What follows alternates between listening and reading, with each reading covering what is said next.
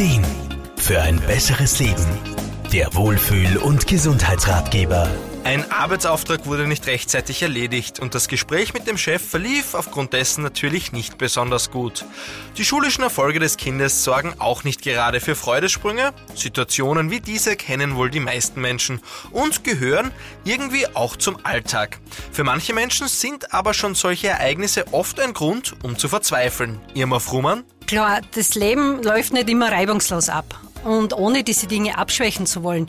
Ich weiß schon aus eigener Erfahrung auch, dass einem das schon manchmal einige graue Haare bescheren kann.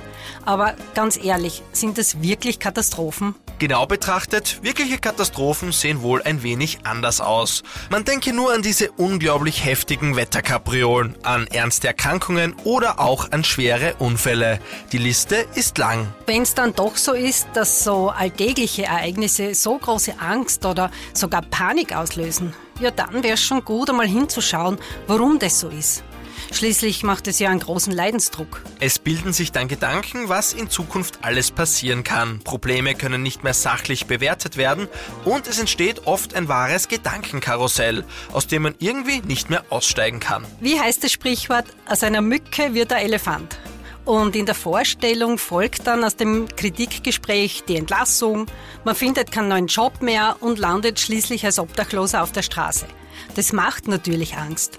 Und diesen Umstand verdanken wir dem Katastrophisierer in uns. Diesen sogenannten Katastrophisierer sollten wir aber nicht vorschnell verurteilen, denn grundsätzlich ist auch diese Seite in uns eine ganz wichtige Fähigkeit und verfolgt eine gute Absicht. Irma Frummann? Im Grunde will er ja nichts Böses, im Gegenteil. Er bewertet Situationen oder Ereignisse und eigentlich will er uns ja nur beschützen oder vor Gefahren warnen. Nur bei manchen Menschen, da schießt er halt übers Ziel hinaus. Eine Möglichkeit damit umzugehen ist, sich einmal bewusst zu machen, das sind keine Fakten, sondern nur meine Gedanken. Und sich fragen, wie wird zum Beispiel eine vertraute Person diese Situation bewerten? Sich in schwierigen Lebenssituationen Gedanken oder auch Sorgen zu machen, ist ganz normal. Allerdings gibt es erfahrungsgemäß für die meisten Probleme eine Lösung. Erschwert aber das Katastrophendenken ständig das Finden von Lösungen oder verursacht es sogar große Ängste, muss man sich nicht schämen, professionelle Hilfe bei TherapeutInnen oder Lebens- und SozialberaterInnen zu suchen. Markus Kropatsch, Serviceredaktion. Der Wohlfühl- und Gesundheitsratgeber. Jede Woche neu